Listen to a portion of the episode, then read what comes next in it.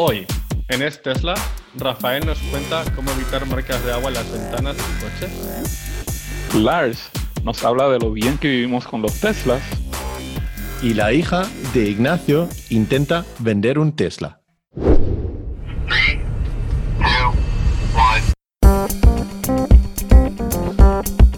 Bienvenidos al episodio 51 de Es Tesla, un podcast donde propietarios cuentan sus experiencias con Tesla.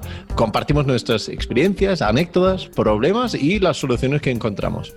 Queremos también que sea un podcast con distintas voces y opiniones y en la segunda mitad del programa respondemos a vuestros comentarios y preguntas. Y hoy es un sábado, para algunos es por la mañana. Eh, Ignacio, ¿qué tal estáis ahí en California? Bien, aquí tomándome el café a las ocho y media de la mañana del sábado. Muy bien. Me imagino que estás emocionado porque he visto las noticias de que ya van a venir o ya van a empezar a producir el Model Y con siete asientos. Y si no me equivoco, eso era tu siguiente coche, ¿no? Bueno, podemos hablar de eso. Podemos hablar de eso. veremos, veremos qué historia. Rafael, ¿qué tal? ¿Cómo estás? Bien, Lars, saludo. Hola, Ignacio. Ahí en, eh, en, en- en- en Miami ya no es tan pronto como, como en California, ¿no? No, ya, estamos aquí, ya tú sabes, disfrutando de la vida de- encerrado aquí en la casa. Muy bien. Bueno, Ignacio, cuéntanos, que tú llevas hablando del Model Y desde casi el principio del podcast, que con, con familia y eso es el coche ideal para ti, ¿no? Sí, yo creo que cuando yo hice la, la reserva del Model Y, todavía, todavía no habíamos empezado a hablar a los tres. O sea, la tengo, sí, la tengo desde, desde que anunciaron el, el Model Y. Antes de que Ah. empezamos el podcast, ¿no? De hecho, me acuerdo, me acuerdo que estaba viendo un live stream que no sé si lo hizo Rafael o si lo hizo su amigo Trevor. Y de repente dijeron, y aquí está Lars, de Tesla para Todos. Y yo dije, ¿Lars? ¿Tesla para Todos? Eh, Eso no es un nombre muy español.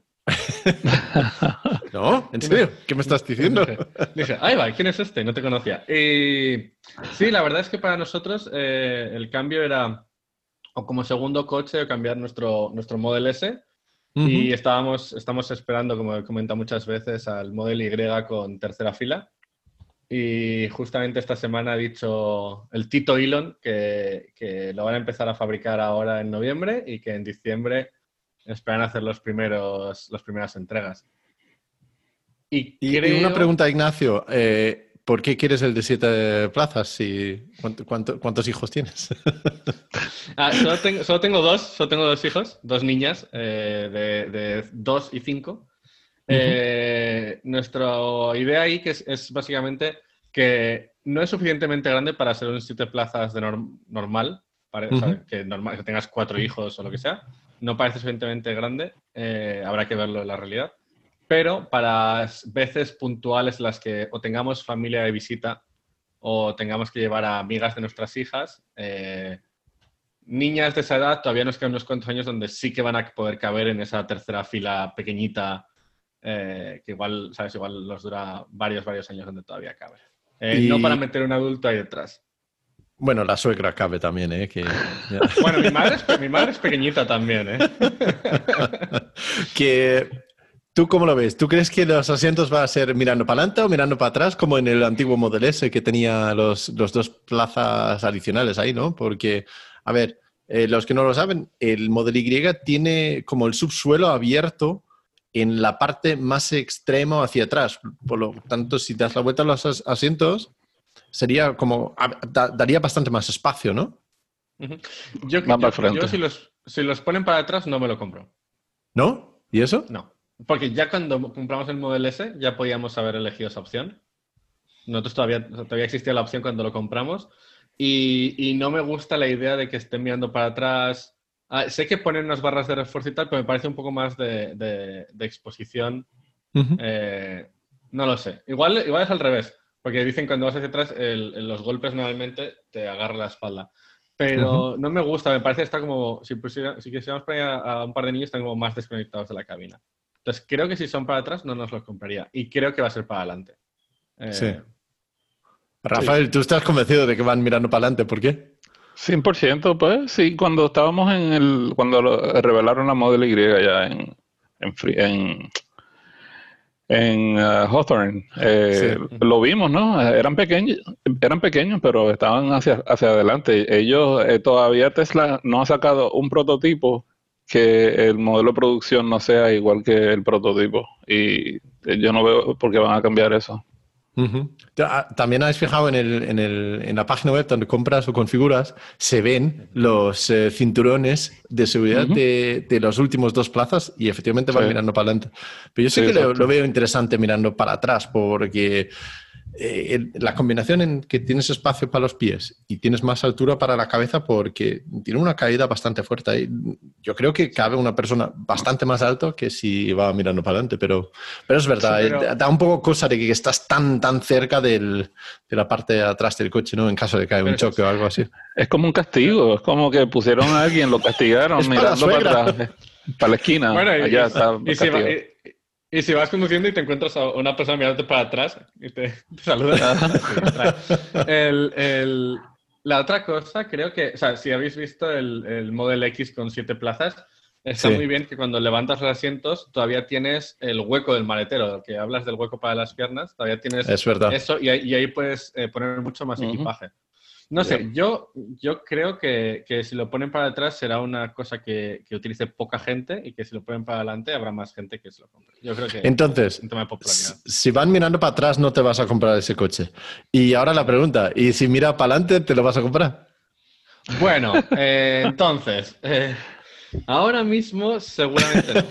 Eh, no, lo comentábamos antes del podcast. eh, ahora mismo, en el momento de. eh, eh, estamos mirando una casa para mudarnos y no queremos cambiar suficientes, o sea, todas las cosas a la vez y seguramente entonces tardaría- tardaríamos unos meses en hacer el cambio. Pero, pero creo que sí, o sea, creo que, que si no es ahora, quizás en marzo o así, como regalo de cumpleaños. Claro. tanto, el, tanto el cumpleaños de Vanessa como el mío son los dos en marzo. Así Ujú. nos podemos igual regalar el Model Y un poquito más adelante. ¿Y qué sí, vas a sustituir el Model S o tenerlo como segundo coche? Eh, de momento parece que sustituiremos el Model S, eh, porque, porque es que tampoco lo utilizamos tanto. Y tener, o sea, ahora mismo el otro coche que tenemos, el Nissan, está parado.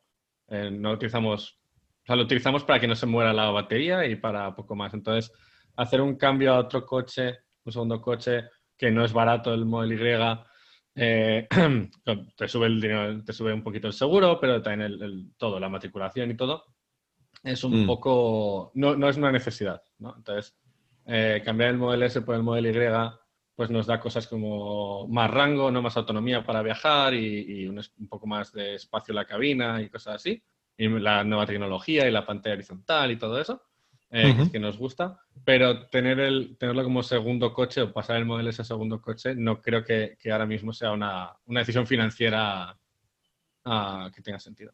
Me Ya, ya, encantaría ya. tener dos Teslas, tener los dos coches como dos Teslas, pero, pero quizás más adelante, si por ejemplo eh, yo termino yendo en coche mucho al trabajo, cuando se vuelva al trabajo o cosas así, Mm. Ah, quizás entonces sí que merezca la pena tener dos coches eléctricos. Pero, Es que hay que admitir que es bastante dinero invertir en, en- en dos coches así. Es, es- es bastante, Sí, ¿a que sí? Y, y además tal y como está cambiando la, la vida, ¿no? O sea, no sé, no sé allí exactamente todavía, pero, pero mi empresa ha dicho que hasta final de junio del año que viene nadie va a volver a la oficina. Y eso Mm. es como pronto, quizás lo, quizás lo aplazan todavía más. Entonces, hay unos cambios también de forma de vida y todo que, que, que empiezan a ser un poco... También que me hacen pensar, ¿no? Y, y me encanta mi Tesla y, y, y me gustaría cambiarlo por el Model Y, pero no sé, o sea, me gustaría tener dos, pero ahora mismo creo que no tiene tanto sentido. No, Para no, nuestra no. vida, nuestra forma de vida. En eso, eso, eso lo compartimos nosotros también, porque fíjate, los primeros 12 meses de vida de, de nuestro coche hicimos 42.000 kilómetros. Eh, no sé cuánto es eso en, en millas, pero creo que son 20, no, 42, sí, son 26.000 millas, ¿no? Eh, y en los siguientes seis meses hicimos menos de 10. Entonces lo usamos muchísimo menos ahora porque es que no voy al trabajo, trabajo desde casa, eh, la empresa de trabajo ya ha cambiado fundamentalmente la estructura y ya es así para un futuro ya casi indefinido. Entonces, sí, eh, las cosas eh, cambian y en vez de eso, pues hemos invertido ya ahora en placas solares aquí en casa para invertir donde, donde estamos más, ¿no? Eso es, eso Sí. es. Yo creo que, que, como está diciendo, si me cambio de casa, una de las primeras cosas que haré será placas solares, eh, quizás Powerwalls. ¿no? Justo antes de empezar a grabar el podcast estamos hablando de que aquí en, en California siguen haciendo cortes de electricidad de vez en cuando. Mm. Ah, entonces, eso es mucho más útil porque estoy trabajando desde casa. Si un día me dejan sin, sin electricidad, no puedo trabajar. Claro, claro. Entonces, tú conduces poco, yo conduzco poco. Rafael, tú conduces un montón, ¿no? Bueno, ahora co- como que en estos días no estoy, no estoy conduciendo tanto, pero... ¿En serio? Tengo que estar... Sí, este, mañana lo más seguro voy a ir a Cabo Cañaveral a ver un cohete despegar para hacer, para hacer algo diferente, que hace varias semanas que no salimos. ¿Cómo para hacer algo diferente? ¿Lo haces siempre? Sí, bueno, bueno, pero por lo menos que hace varias semanas no hacemos nada. Estamos aquí en la casa, este, comida, trabajo, sueño, televisión, Netflix. Yo creo que terminé Netflix ya. ya, ya has visto todo. Sí, es como cuando estás jugando un juego de PlayStation o en el Xbox. Eh, yo creo que ya terminamos Netflix y estoy a punto de terminar Amazon Prime también. Pues está, eh, me da una envidia eso de poder ir a, a ver los lanzamientos de cohetes. La verdad es que es una de las cosas que más me gustaría ir a ver en persona porque, no sé, tengo la impresión de que tiene que ser un espectáculo increíble ahí porque verlo en en directo. Oye, sí, es, muy chévere. Hablando de Netflix y de cohetes, ¿habéis visto la serie de Mars en Netflix? Dos veces. No sé. No, no, la vi completa. Está muy bien. A mí, a mí, sobre todo me gusta la primera temporada. Es una serie, eh, es un poco off topic, pero va relacionado con, con- con Elon, creo, eh, Vale. en la que básicamente pasa en el 2035, creo que es, ¿no? Y, y tiene pues esa parte del futuro, es la primera misión con humanos a Marte. Y luego eh, todo tiene flashback a 2016, donde entrevistan a gente de verdad, como Elon Musk un montón de veces, Ujú. a SpaceX y, y mucha gente que ha escrito libros sobre viajes a Marte y astronautas y demás, hablando de la realidad en el 2016 y cómo ven el futuro y luego la misión en el 2035. Y va yendo back and forth. Y es- está, la primera temporada, sobre todo, a mí me gustó mucho. La segunda me parece que se vuelve un poco más solo el futuro y más solo la ficción. eh, pero la primera temporada es muy, muy, muy recomendable. Curioso. Curioso. Sí, no, no, no he visto la serie, pero bueno, me la miraré. Yo no he terminado Netflix todavía. Tienes que, tienes que verla. Yo la vi cuando salió en el canal de National Geographic, pero ya la tienen en Netflix también. Es muy buena. Yo la recomiendo altamente. Ya. En- Entonces, cuando no estás viendo Netflix, ¿y ¿qué haces con el coche, Rafael? Pues lavarlo, tú sabes que siempre tengo que mantenerlo bonito. Ya. Este, de hecho, este, en estos días, eh, cuando lo fui a lavar, siempre a, a mí me da una pesadez limpiar los cristales por dentro y eso. Sí. Y, entonces, este, pues aproveché, ¿verdad? Que aquellos que tienen eh, Summon en el, en el Tesla, cuando, cuando lo vas a lavar, tú sabes que siempre lo limpias y entonces tú abres las puertas para, tú sabes, eh, hacer más limpieza y todo eso, porque eh, se, se moja entre medio de- del cristal y la, y la goma. Entonces, cuando tú abres y cierras la puerta, se marca así, se sale como una raya en la parte baja de, de la puerta. Entonces, yo lo que hago ahora es para no te- tener que lidiar con eso, si lo tengo limpio por dentro, ¿verdad? Este, que no tengo que abrir las puertas porque realmente no necesito hacerlo. Pues lo que hago es que lo saco del garaje con el, con el teléfono, así, como a control remoto, con el Summon, Ujú. lo sa- saco en reversa y entonces lo lavo bien chévere y cuando termino, pues lo guardo dentro del garaje sin abrir las puertas con el Summon ¡pup! y así no tengo que Y, no tengo que limpiar la raya esa que le sale siempre porque se tarda. Entonces ya cuando ah, pasan varias horas que ya se ha secado todo, pues no importa, lo baja y no se moja. Claro, claro. No, la verdad es que siempre- a mí siempre me deja la línea después de, después de lavarlo cuando entra en el coche y, y no hay forma sino de, de evitarlo. Yo suelo ir a las, a las máquinas a lavar, no, eh, no esos con rodillos, sino esas de pistolas a, a presión y lavarlo ahí. Y bueno, sí, efectivamente, siempre me deja la Sí. línea ahí. De hecho, tú sabes que hablando de eso, Tesla va a venir eh, la semana que viene, van a venir aquí a mi casa a hacerme un arreglo porque en el Tesla, en el Model 3 que yo tenía antes no me había pasado, pero ahora con lluvia o con lavando el carro, este, se me está acumulando agua en la parte, en el frame de las puertas, en la parte de abajo, eh, no está, no, no, se escurre el agua, no sale. Entonces, este, aparentemente las gomas que van alrededor del frame, del marco de la puerta, que tienen unos huequitos que si se acumula agua, pues el agua sale por esos huequitos y entonces sale por la parte de abajo de la puerta. Eso no está funcionando bien. Entonces, después de, si el carro duerme afuera, y llovió. Cuando lo voy a abrir la próxima vez, y especialmente si estoy bien vestido, tengo que echarme un poco para atrás, abrir la puerta y sale un bache así de agua, un splash. Entonces Eso no lo arreglan por software, ¿eh? Ese no pueden, ese tienen, vienen a cambiar las gomas de, que sellan las cuatro puertas. Claro, claro. De hecho, em, yo estuve, cuando era ayer o anteayer, ah, venía un, chico que trabajaba con instalaciones de, los coches eh, de Tesla y me estaba enseñando los soft close de las puertas, los que en vez de cerrar la puerta así a portazos, pues cierras lo más suave que es y luego un mecanismo electrónico lo agarra y lo cierra. Y la verdad es que me da un poco envidia, ¿eh? que tenía eso, también tenía que las eh, manetas salen automáticamente, como en el Model S cuando te acercas. Y la verdad es que sí que me gustó. Igual, igual me pico, igual em, algún día cuando mi mujer está mirando para el otro lado, pues lo voy a y lo instalo. oh, pero tú estás hablando que él se lo hizo al Model 3. Sí, sí, bueno, de ah, hecho, él, es, él es instalador y él lo tenía en su Model 3 aquí y la verdad es que sí que me gustó. Daba un toque, porque, ¿sabes? Cerrar, ¡ay, qué coche más bonito! Vamos a cerrar la puerta. ¡Pah! No sé. Quedaba bien esto de... que todo suave, ¿no? Lo de las manetas, yo lo único, mi único comentario es que hablamos el podcast pasado como la mía se había roto y como en los primeros Model S era una pieza que se rompía bastante. Sí. Eh, yo, yo, tendría cuidado porque es, es, una cosa delicada y según quien lo esté fabricando y todo eso, uh, es, es, difícil que no se rompa. O sea, Tesla, no lo está, Tesla lleva años intentándolo y todavía se le rompen de vez en cuando. Simplemente. Creo que el, el mecanismo es, es, más sencillo porque simplemente empuja la maneta del Model 3 hacia afuera igual que lo que hace el, ¿sabes? No, no, es como el Model S donde tienes un, bueno, no sé, me, da la sensación de que es, distinto. Eh, es un mecanismo más complejo. Es como, un engranaje con una barrita, entonces se mueve para afuera, se mueve para adentro. Sí. No, solo, no, empuja.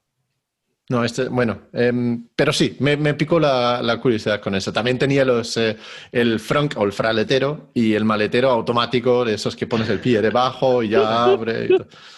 al, final, al final caemos en eso. Pero una cosa que él tenía y era em, las puertas con eh, más aislamiento dentro del coche y probamos con el medidor de decibelios y no es más silencioso su coche que el mío en la misma vía. Entonces, él decía que a, veces los, los, performance sonaban menos, y yo no sé, pero era exactamente el mismo nivel de ruido en el suyo con eh, aislamiento que en el mío sin el aislamiento de, sonido ahí. Hmm. Sí, bueno, pues no sé, no sé. Voy a ver si, eh, si encuentro algún, algún producto que está bien para las puertas y las manetas. Y igual me animo, igual me animo. Ya veremos. Eh, a ver si consigo un, buen precio. Hay que customizarlo. Un poquito, un poquito, ¿no?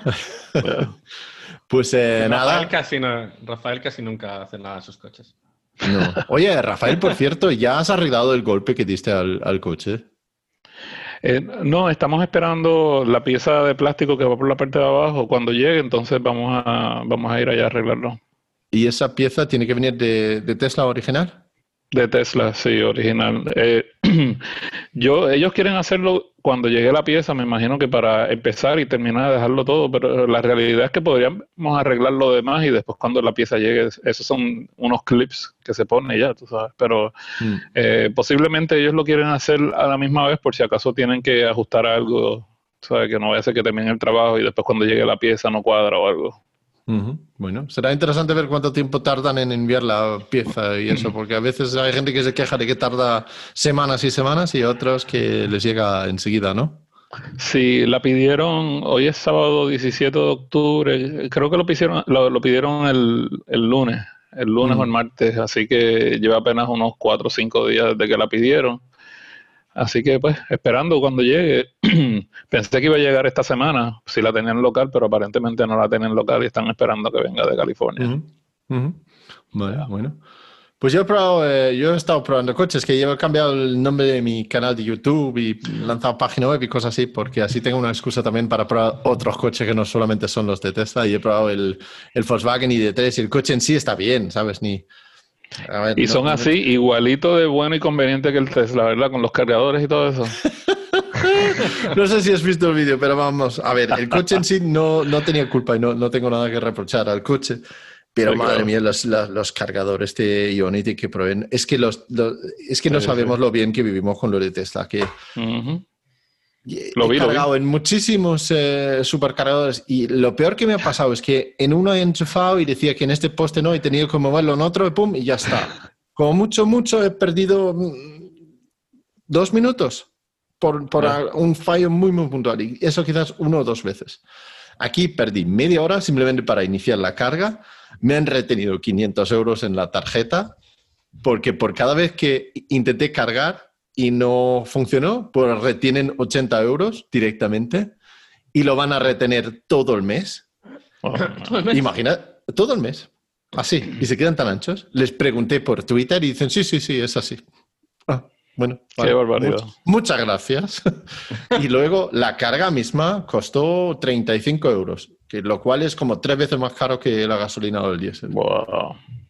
Es que, es que, a ver, en- me parece muy bien que las otras marcas intentan y, muchos de sus coches son buenos, pero es que necesitan tener un sistema de carga también que está a la altura. Es tan importante la infraestructura como el propio coche. ¿eh?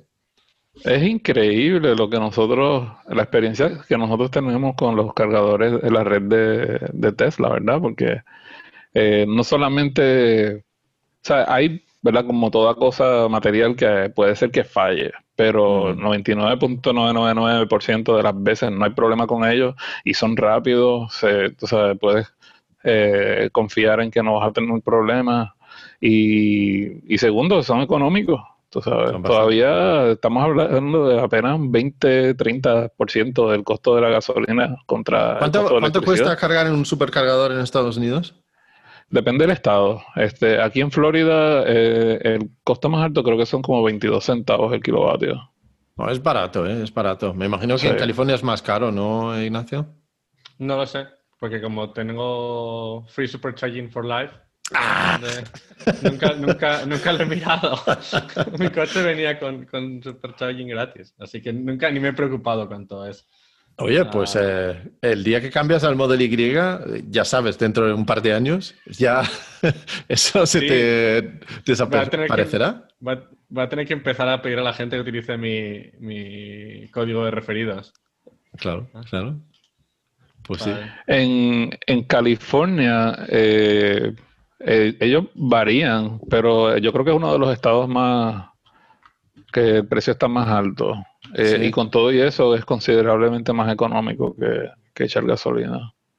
Aquí en Europa o en España, por lo menos, acaban de subir el precio. Estaba en 29 céntimos y ahora son 34 céntimos de euro. No sé cuánto es eso en, en dólares. Voy a, voy a mirar mientras eh, estamos aquí hablando. Pero creo que son unos 40 céntimos de dólares o algo así eh, por cada kilovatios hora.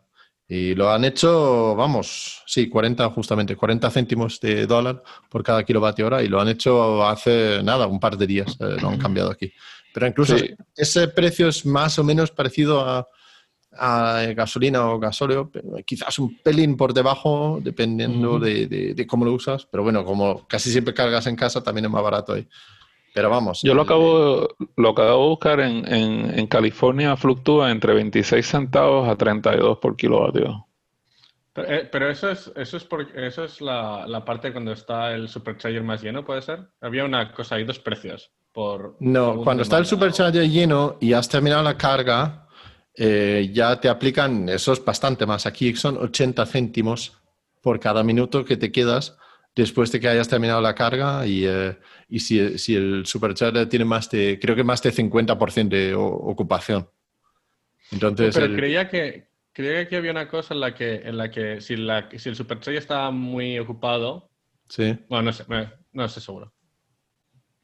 Dices que si Mm, el yo- Supercharger yo sé lo que tú más- dices. Sí, sí, lo Sí, tenéis. yo, sé, yo sé lo que tú dices, pero eso yo creo que ellos nunca lo llegaron a implementar. La, la idea era original que si, si, había, si había mucha gente, entonces costaba más, pero eso yo creo que ellos no lo pudieron implementar. Apenas eh, eh, eh, le funciona el, el asunto este de- después de que tú estás, terminaste de cargar, este, a veces te, te van a cobrar cuando realmente no hay más nadie.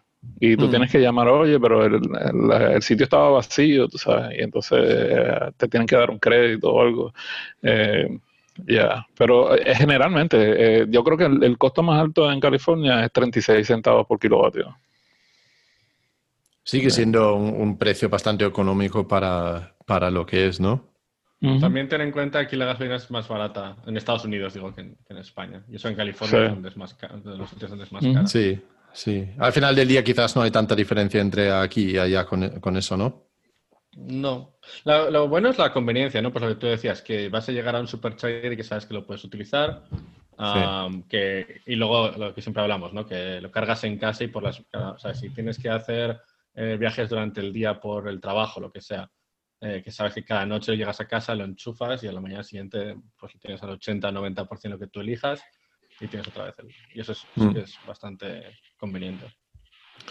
Pues bueno, pues bueno. Oye, Ignacio, una, una pregunta rápida. Si tú no vas a eh, comprar el Model Y ahora, por lo menos alguien de, así de, de tu familia o ahí cerca debería comprarse un Tesla, ¿no?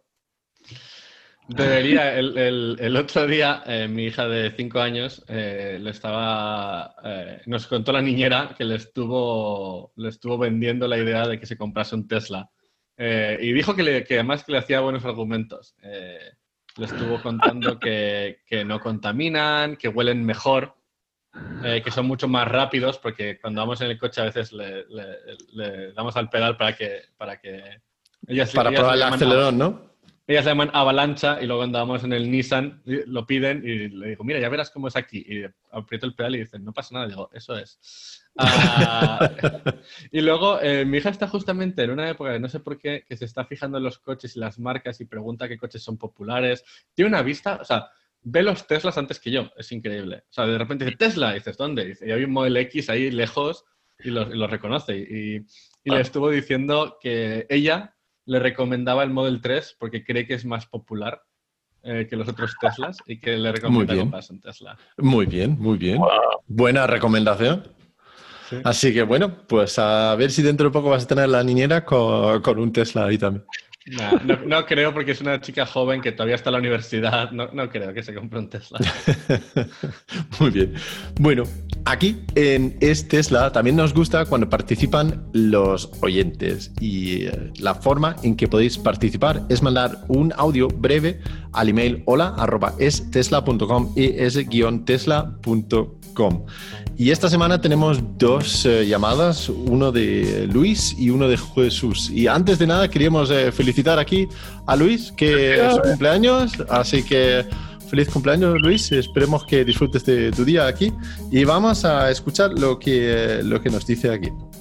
Hola, Ignacio, Rafael, Lars, eh, muy buenas, soy Luis de Santiago y hoy quería haceros dos, una duda y, una valoración. A ver, la duda tiene que ver con, con los puntos de carga que a los que les vale cualquier tarjeta. Es decir, creo que Lars había puesto ya hace tiempo un comentario en el que había un punto de carga que en teoría estaba, mm, bueno, estaba pensado para un tipo de tarjetas de un ayuntamiento, me parece que era, no sé de cuál, y probó con la tarjeta de Tesla y, le funcionó. Y a mí me pasa lo mismo. Tengo aquí un punto cerca que en teoría es para las tarjetas de- del ayuntamiento, pero se me dio por probar por la tarjeta del coche, con la tarjeta que tenemos para abrir y funciona. Entonces, eh, vamos, funcionar funciona con cualquier tarjeta, que supongo que sea cualquier tarjeta que tenga NFC, me imagino. La- mi pregunta es, cuando se pasa la tarjeta esta en estos puntos, mm, ¿guarda algún tipo de información que sea relevante de, de- los datos de la tarjeta o algo? Esa es la, la duda que tengo. Y lo segundo que os quería comentar es una valoración de la última actualización que, que tuvo el Model 3. sobre todo en el tema de la, del reconocimiento de señales y adaptar la velocidad a ellas. Yo la verdad es que bueno, me llevé un poquito de decepción con esta, con esta nueva actualización porque le veo, sobre todo le veo un par de, de cosas a mejorar, dos, tres cosas. A ver, la primera es que eh, vale, más o menos el 90% de las señales las detecta, pero luego lo que es el ajuste de la velocidad, pues muchas de ellas no funciona. Y aparte estoy, estoy probando y hay zonas en las que sí me funciona y hay otras en las que no funciona nunca. Por muchas veces que paso con el coche no, parece que aprenda que esa zona tiene que, adaptarse. Y en cambio sí aparece el reconocimiento de la señal, pues eh, pasa, no sé si es de 90 a 60 o algo así. Entonces ahí estoy un poco decepcionado. Mm, por otra parte, también eh, aquí en España, no sé si, bueno, en otros países pasa igual, muchas veces tú vas circulando, tienes un límite de velocidad y luego el fin del límite de velocidad lo marca con una señal, bueno, de fin de límite de velocidad. Y no reconoce esa señal. Bueno, parece que sí que la reconoce, pero no hace nada con ella. Por lo tanto, a lo mejor estás en una zona de 50, aparece el fin de 50, pero el coche continúa yendo a 50 no cambia de velocidad hasta que detecta una señal que sea pues de 70, 60, 80 o lo que sea. Y yo creo que es algo que vamos que deberían implementar lo antes posible porque si no se ve muy, muy limitada esta, esta función. Y bueno, um, la última decepción en relación a esta actualización eh, tiene que ver con, bueno, no sé si a vosotros os funciona porque tenéis el FSD.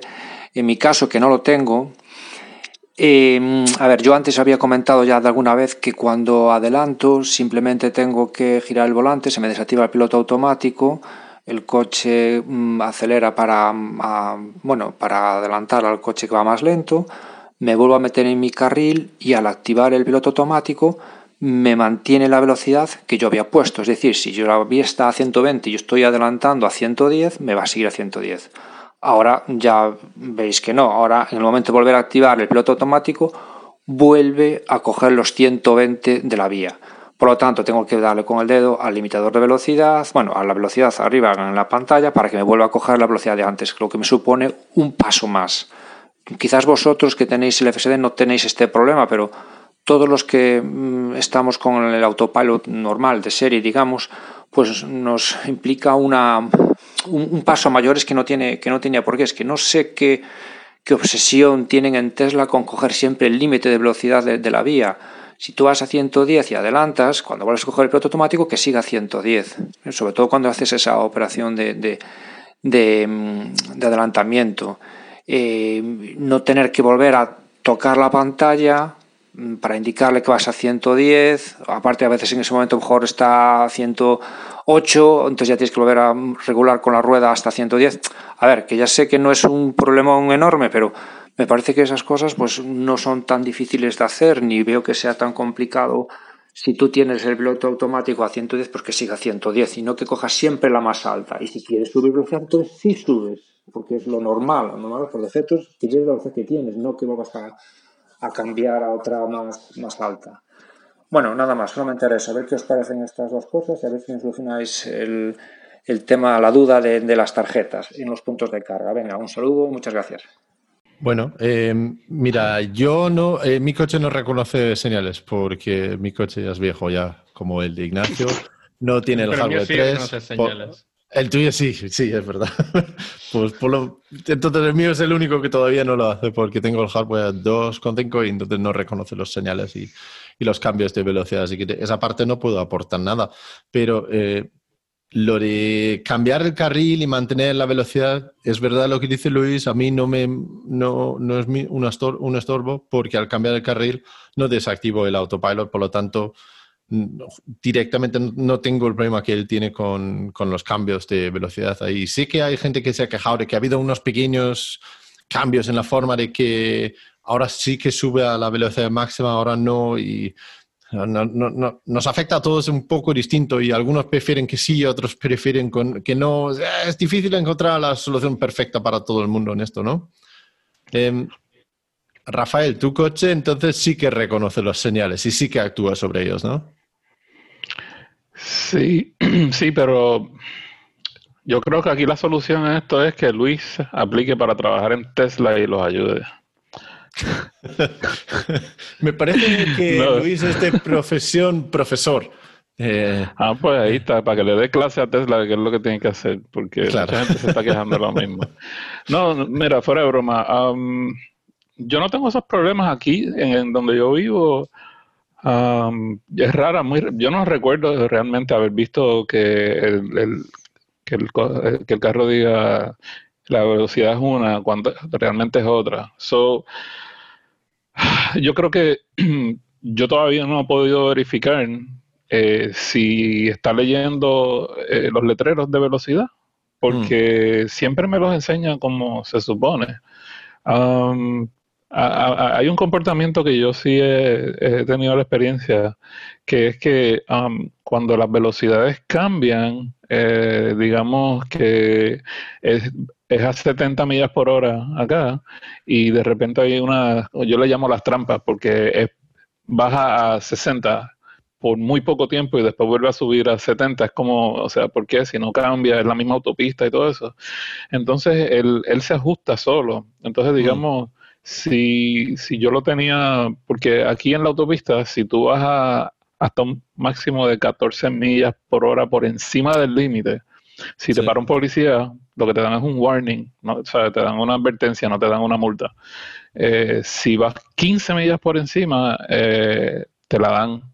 eh, o te la pueden perdonar, pero normalmente esa es mi, esa es mi experiencia.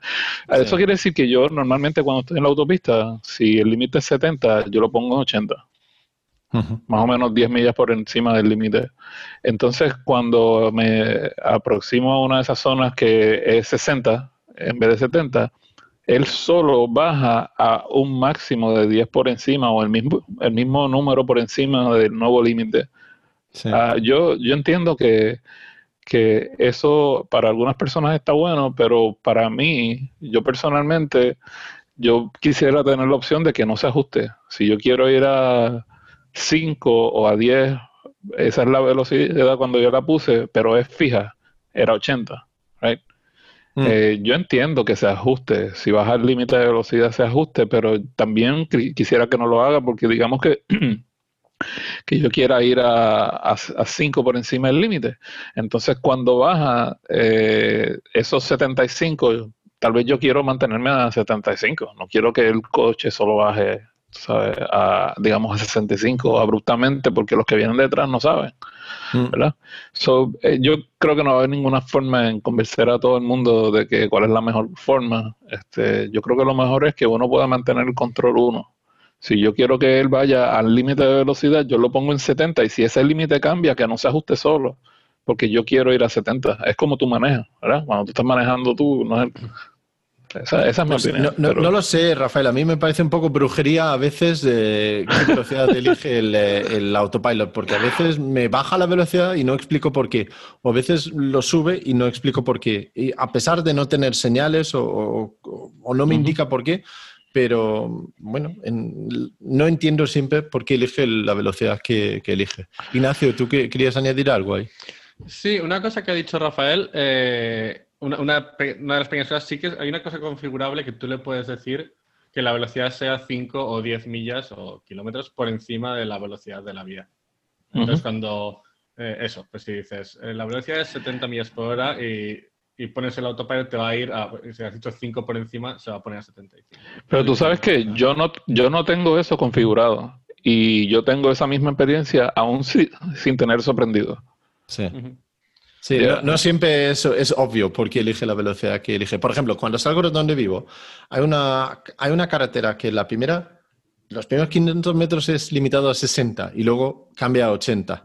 Si pongo el autopilot, se pone correctamente a 60 y cambia luego a 80 la velocidad permitida y se ve en el cuadro que ve que son 80, pero el autopilot sigue a 60 y no entiendo por qué no lo sube a 80. Mm. Y en otras ocasiones sí que lo hace. Así que Mm. toma en cuenta más cosas que solamente la velocidad legal. No, no, no siempre me parece obvio por qué elige la velocidad que elige. Ya.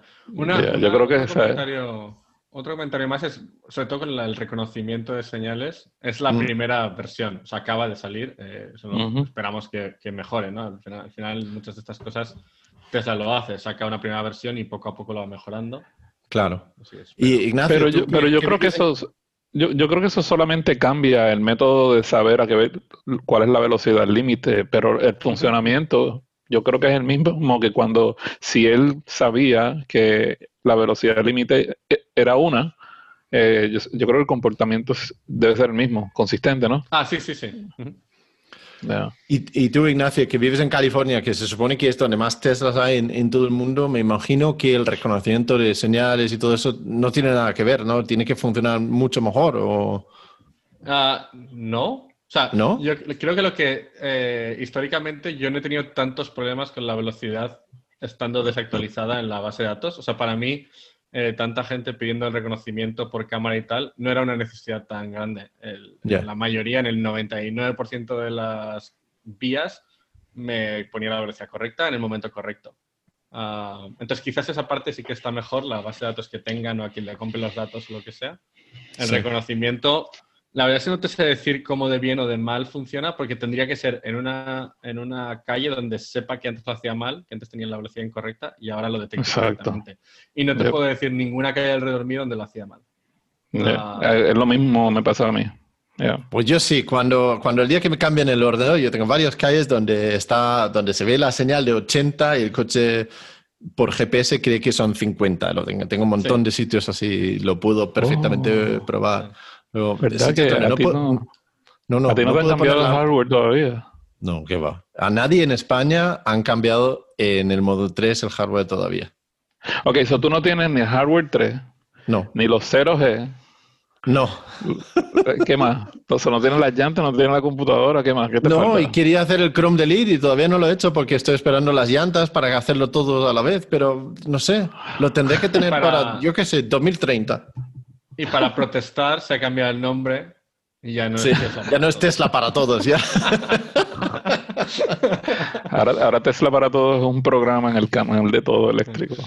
De hecho, estaba Eh, eh, escribiendo con una persona de Tesla eh, y eh, digo, porque, a ver, ya sabéis, el programa de referidos es difícil contactar con ellos, ¿no? Hay un email que puedes escribir y luego nadie te responde, ¿no? En general. Y un día me respondieron de que sí, que estás en la lista, pero todavía no lo hacemos. Entonces yo man- mandé un, mensaje a la persona de Tesla que me estaba intentando ayudar con eso y digo, ya me han respondido. Y me responde, ah, qué bien, enhorabuena, ya tienes entonces los, eh, las llantas nuevas. Y digo, no, no, me han respondido, pero me han dicho que todavía no viene nada. pero bueno, Oye, por lo menos me han respondido. una- eh, Luis tenía una pregunta sobre Sí. lo de las tarjetas que yo no tengo ni idea. ¿Alguien sabe algo? A ver, yo sí. eh, no, sé si este sistema funciona en Estados Unidos, pero aquí muchos de los cargadores que son públicos y gratis, lo único, único que necesitas es un eh, RFID para bloquearlo. Simplemente para que nadie venga a desenchufarte. Es lo único que hace. Es una cerradura, pero no registra absolutamente nada de información sobre la tarjeta. Puedes usar la tarjeta de, eh, de Tesla, puedes usar una llave de un hotel, puedes usar cualquier cosa que tenga un RFID único y lo único que retiene la máquina es el ID de la tarjeta que ha bloqueado el, eh, el cargador. Y luego cuando vuelves y has terminado, usas la misma tarjeta para desbloquearlo. Y ya está. Eso no, aquí eh, no lo usan. No, pero está muy bien el sistema realmente, porque si hay un sitio donde hay un cargador público, donde tú tienes que usar tu propio cable para bloquear tu cable dentro del, eh, eh, del cargador, pues usas un RFID y ya está, bloqueado, hasta que tú vuelves con la misma tarjeta. Y, O, y si- o sea que puedes, por ejemplo, puedes, puedes pegar el teléfono, porque el teléfono tiene un RFID. La- no lo he probado con el teléfono, pero me imagino que sí, ¿no? Eh, he ¿El usado... teléfono eh, tiene, ¿Tiene RFID o tiene NFC? Tiene NFC. Ah, Oh, Como buena las pregunta. de crédito. Las tarjetas de crédito. Bueno, yo no sé, porque cuando yo pongo, si yo pongo el teléfono mío encima de donde uno descansa el brazo, el Model 3 se me activa la cosa esa de la tarjeta. Sí, yo creo que sí, tendrá R. La verdad es que no sé eh, si el teléfono envía un código único como las tarjetas, ¿no? Eh, siempre, a ver, eh, eh, siempre tengo la tarjeta de Tesla o tengo la tarjeta que uso para ir al gimnasio. Cualquier tarjeta de esas que manda una, una señal te sirve para bloquearlo. Pero la máquina no retiene nada de información más allá que el ID que te identif- identifica la tarjeta para desbloquearlo. Que sepas tú. que sepa yo, es verdad, es verdad. Un- una "Ah, este no ha ido al gimnasio en tres días y veo que ha estado en un hotel. Hmm. sí, claro, te- luego te venden cosas. Eh, Sí. Una cosa que ha dicho Rafael que, que es interesante, no desde el punto de vista de Tesla Ownership, pero sí me parece curioso para la, igual para la gente de España, a mí me pareció muy curioso aquí, es lo que ha, ha mencionado, que a veces aquí te para la policía y te han pillado yendo más rápido y te dan una advertencia. Y te dicen que te puedes ir, pero que no vayas más rápido. Ya. Y, y a, a mí, a nosotros nos ha pasado y la primera vez que te pasa es como, espera un momento, o sea, me he dicho, era una vía que iba, era a 65, íbamos a 80, te lo dice, te dice, y, y te- y además te pregunta, no es en plan... Es, es igual que las películas, ¿no? Vienen y lo primero es los papeles del coche y el carnet de conducir. No le intentes hablar, no te quiere hablar. Te los coge y se, y se, y se va. Y luego viene y te dice, "Eh, ¿y a qué- ¿sabes a qué velocidad ibas? ¿Y sabes a qué velocidad es la carretera? Y cosas así.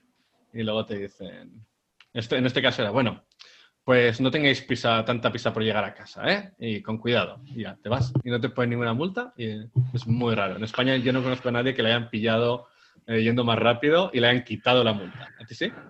Sí, a mí sí. Yo- bueno, no, no era ir rápido, era por ir en, eh, en, un, en el sentido contrario en el sentido de, de- en la carretera, porque estábamos atascados, bloqueados en un sitio durante 45 minutos eh, por una obra que había y yo estaba a 50 metros de mi trabajo. Y delante mío había un coche de policía, justamente, entonces él se veía que estaba harto de estar en, eh, en el atasco igual que yo, entonces se pone las luces y va en dirección de contrario para coger un desvío y salir. Eso era, eran 15 metros. Y digo yo, bueno, si él puede, yo también, ¿no?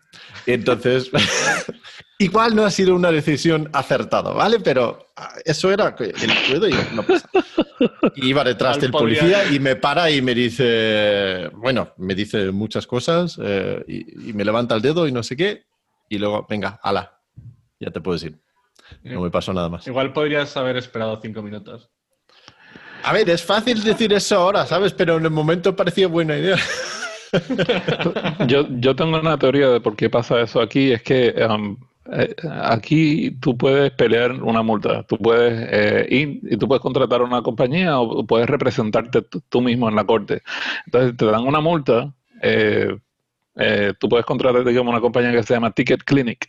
Este, y entonces ellos te representan y ellos le sacan que cuando fue el, el día de la última inspección que le hicieron a la pistola de velocidad, al radar, eh, olvídate, le preguntan hasta el tipo de sangre al policía para ver si él estaba en condiciones de, de, de monitorear la velocidad. Entonces, como es bien difícil, eh, es bien difícil para ellos probar que tú ibas cinco millas por el límite o lo que sea, ellos lo que hacen ahora es que tú tienes que ir bastante por encima del límite en la autopista porque aun cuando ellos fallan, pues ibas, ibas por encima del límite de velocidad. Pero eso es una teoría, realmente. Yo creo que ah, aquí hacen mucho dinero eh, dando multas y tal vez eso es una forma de balancearlo.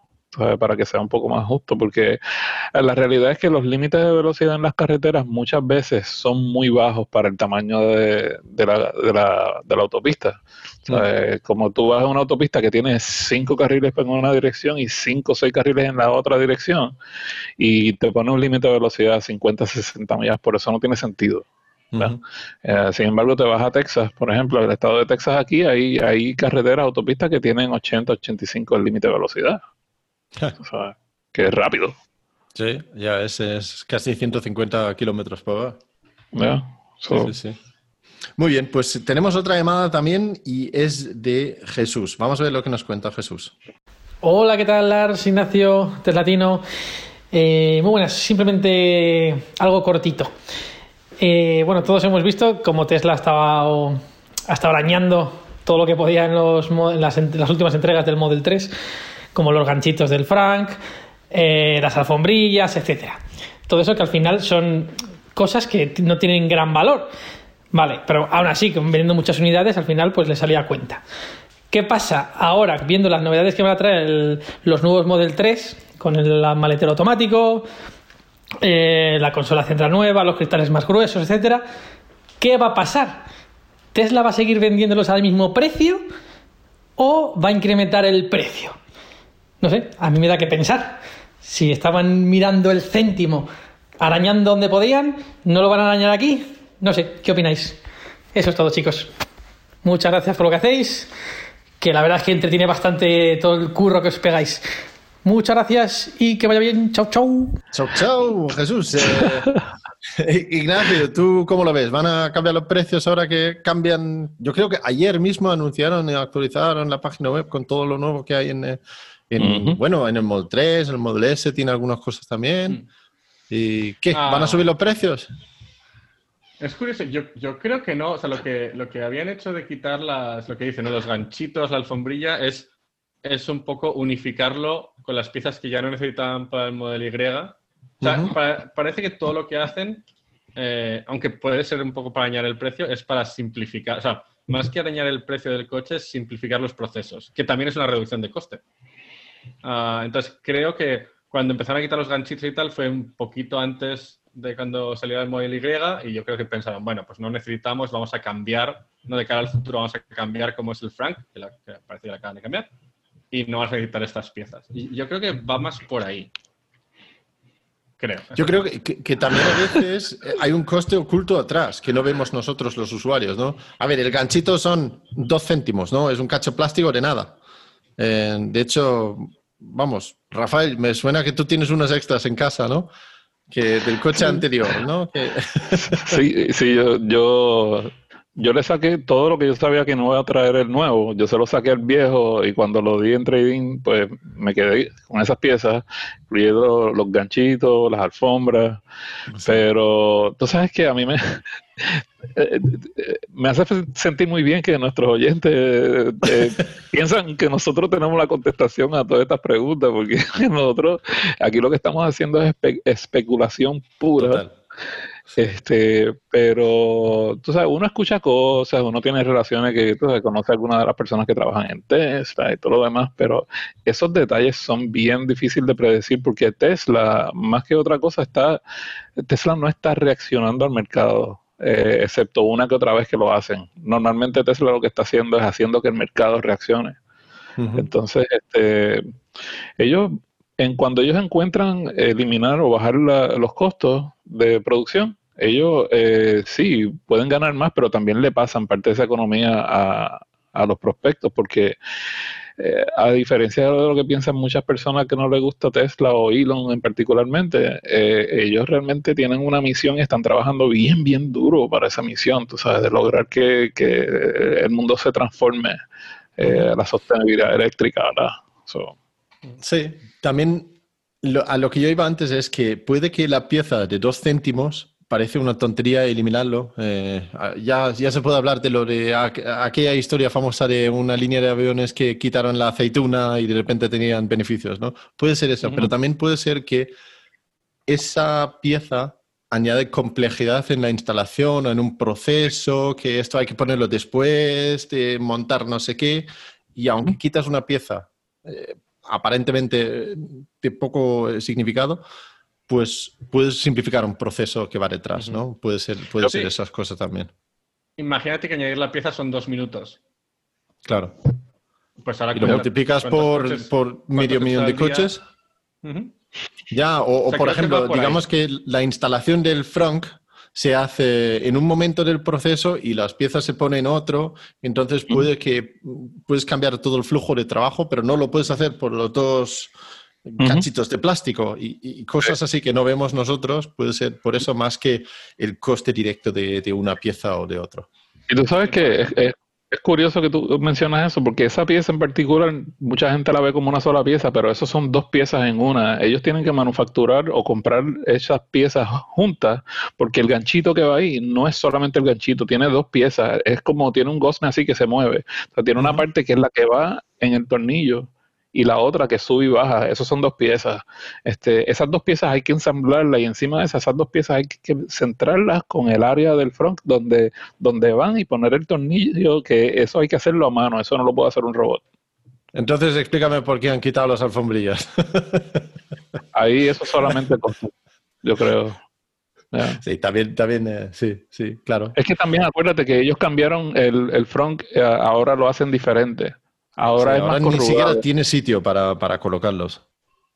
Right, exacto. Entonces, eh, sí, pero eh, no solamente eso, la- las alfombras que le ponían a- al, al front ese, Mm. yo, yo te voy a decir la verdad, yo, yo personalmente siempre pensé que eso era completamente innecesario, que ellos lo que tenían que hacer era que la superficie fuera diferente, no tan lisa. Mm. Este, porque es que como que una alfombra ahí donde la gente no se para y todo eso, si el, el, el, el receptáculo, ¿no? El, el, el, el baúl ese de al frente es como una cosa fea, como quiera, tú sabes, porque no es como que ahí tú vas a, a- a decorar para poner flores, nada de eso, que tiene que ver bonito con una alfombra y nada. Ahí tú lo que haces es tirar comida o zapatos, maletas, tú sabes, como que Tu yo perro. nunca entendí la verdad. Pues sí, puede ser, puede ser. Bueno, a ver, está claro que Tesla es una empresa que necesita también tener la economía correcta y ahorrar donde pueden ahorrar y, y no despilfarrar en, en cosas que no son necesarios y a veces esas decisiones pues no, no son obvios para el consumidor, ¿no? Pues bueno, esto eh, son las llamadas que hemos recibido esta semana y eh, si vosotros queréis participar, eh, mandaros un audio pequeñito a hola arroba es-tesla.com. Y vamos ahora con el truco de la semana. Eh, Rafael, ¿tú tienes algo eh, pensado para nosotros aquí?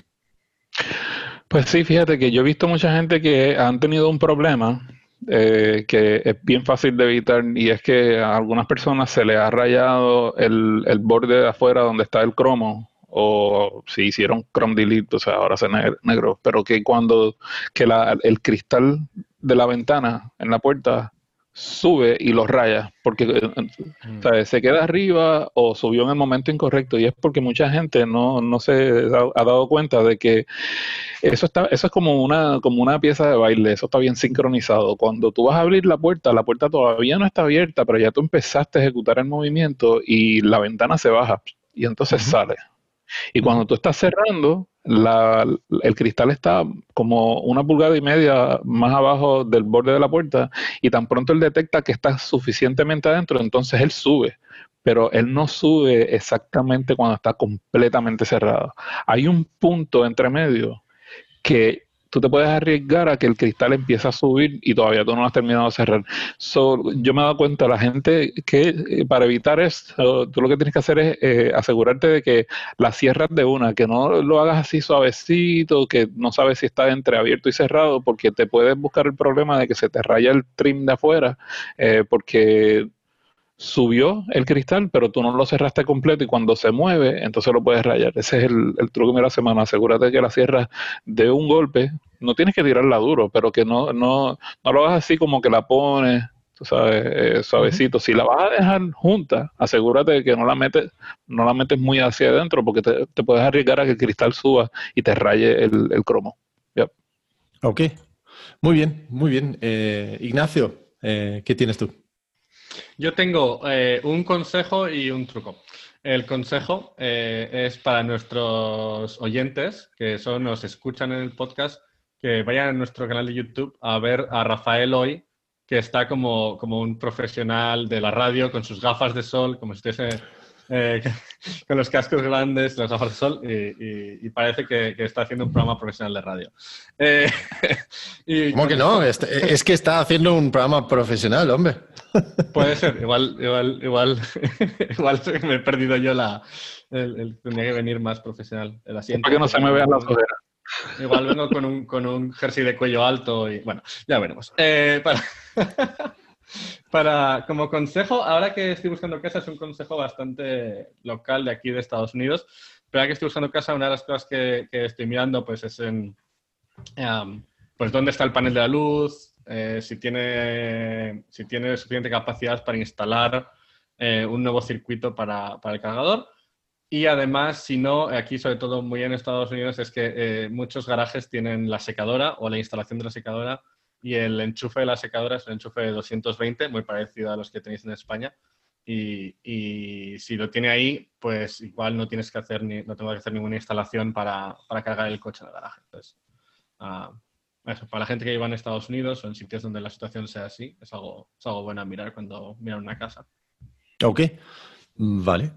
Mi consejo esta semana o mi truco Eh, es uno robado de uno de los primerísimos episodios, creo que el episodio 1 o el episodio 2, donde Ignacio nos da el consejo de si llegas a un supercharger y hay alguien que está aparcado en el supercharger y no está enchufado, pues obviamente está aparcado en un sitio donde no debería estar ocupado y puede estar quitando el sitio para otra persona. Por lo tanto, hay dos situaciones, ¿no? O se le ha olvidado realmente enchufar o alternativamente está ocupando el sitio con toda la, la cara que tiene, ¿no? En ambos casos se debería ayudar a esa persona, ¿no? Y el ayudarle es enchufarle, porque entonces si se le ha olvidado enchufar, pues le estás echando una mano. Y si está ocupando un sitio que no debería estar ocupando y el coche ya está cargado, entonces Tesla le empieza a cobrar y quizás se lo piensa dos veces la siguiente vez que está ocupando el sitio ahí. Eso, eso era el truco de Ignacio. Y había un poco de debate ahí al principio de que si si puedes hacer eso con un coche que está cerrado. Y efectivamente se puede. Yo pensaba que no, pero sí. Si tú usas el, eh, botón que está encima del, eh, del, cable, abre el puerto de carga. Y si no abre el puerto de carga, no es porque está cerrado, es porque el coche está dormido. Entonces lo que haces es tocar la maneta como si ibas a abrir el, coche y se encenderá el, el, ¿cómo se llama? El modo centinela y te mirará y todo eso. Entonces está el coche despierto y puedes a través del botón del, cable del supercharger abrir el puerto de carga y enchufarle y echarle una mano ahí. Yo no sé, porque a mí a veces no me funciona. no, si está, pruébalo. si está dormido el coche, eso es. Es que el coche está dormido tienes que despertar. Aunque no tienes el, el móvil cerca, eh, pero 99%, de las veces, 99 de las veces a mí me funciona como tú estás diciendo, eh, pero, hay alguna que otra vez que yo trato y realmente tengo que subir al segundo piso a mi casa, buscar mi teléfono, traérmelo conmigo porque no quiere abrir de ninguna forma. Mm. la otra cosa es que quizás eso de estar toqueteando un coche de otra persona que está ahí aparcado da un poco de cosa también. ¿eh? Hay, que, hay que tener un poquito de, mm, eh, de firmeza. para no solamente pasa en los superchargers, pasa en el, en el cargador móvil del que tengo en casa. Eh, mi vecino de justo al lado tiene un Model 3 y una vez me abrió a mí el puerto de carga. Está al otro lado del muro. ¡Wow! Sí. Sí, sí. bueno, estos son eh, los trucos de esta semana y esto es todo lo que tenemos para vosotros esta semana. Eh, Rafael, si la gente quiere contactar contigo, ¿dónde te pueden encontrar? Pueden dejar los comentarios aquí en el canal de YouTube, en Es Tesla, o también pueden comunicarse conmigo directamente por Twitter a Teslatino, al igual que en YouTube Teslatino Español. Ok, Ignacio, ¿dónde te encuentran a ti? A ver, eh, en casa y todo eso. si tienen preguntas, que graben un audio y los envíen a hola.estesla.com, como has dicho antes. Ah, pero también eh, me pueden encontrar en la cuenta de Twitter de Tesletter o en tesletter.com. Ok, perfecto. Y eh, pues yo sí que he cambiado cosas, porque siempre digo que buscando Tesla para todos, pero es que, bueno, eso se puede hacer todavía y, seguimos, eh, seguimos ahí como Tesla para todos, pero hemos cambiado el nombre del canal de YouTube y hemos lanzado una página web. Ahora se llama Todos Eléctricos y la página web es todoseléctricos.com porque lo que queremos hacer es extendernos a informar sobre todos los eléctricos del mercado y la página web es una base de datos donde puedes comparar los, las distintas cargas, eh, las distintas eh, propiedades de los coches eléctricos eh, disponibles en España. Entonces, os invito a entrar en todoseléctricos.com, poner un comentario sobre los vehículos, corregir datos y participar un poco en eso. Pero, por supuesto, seguimos siendo Tesla para todos, seguimos haciendo nuestros vídeos, yo junto con mi hija Sara, y eso no cambia, simplemente expandimos un, un poco más a, otros, otros coches también, ¿no? Pues eso es todo para esta semana y eh, nos vemos en breve, ¿vale? Saludos. Chao. Chao.